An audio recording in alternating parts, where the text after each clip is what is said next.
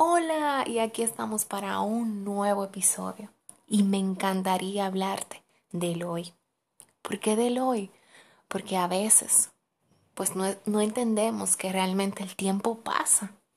Y no sé si te has fijado o si te has detenido a ver dentro de tantas dificultades cómo el tiempo avanza y te has preguntado, ¿dónde estoy yo hoy?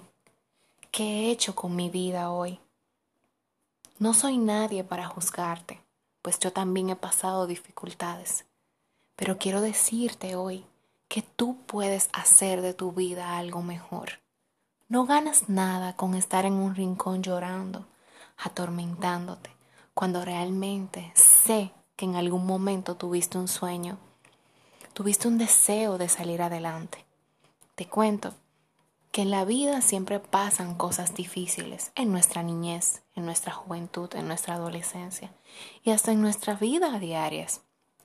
Pero eso no puede ser un limitante una creencia de tu mente para tú ver que no puedes lograr las cosas. Sí puedes, sí puedes levantarte.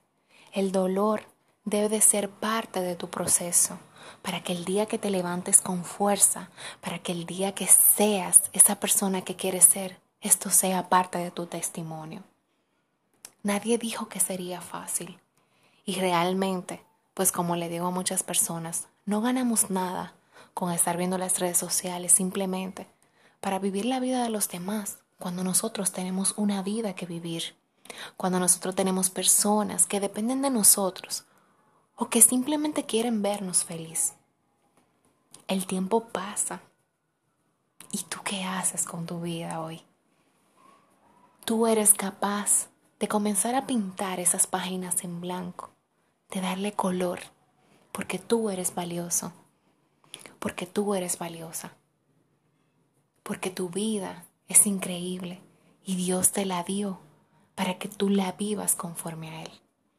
No te rindas y sal hoy de ese rincón, de ese rincón que te atormenta, de ese rincón que te dice que no puedes.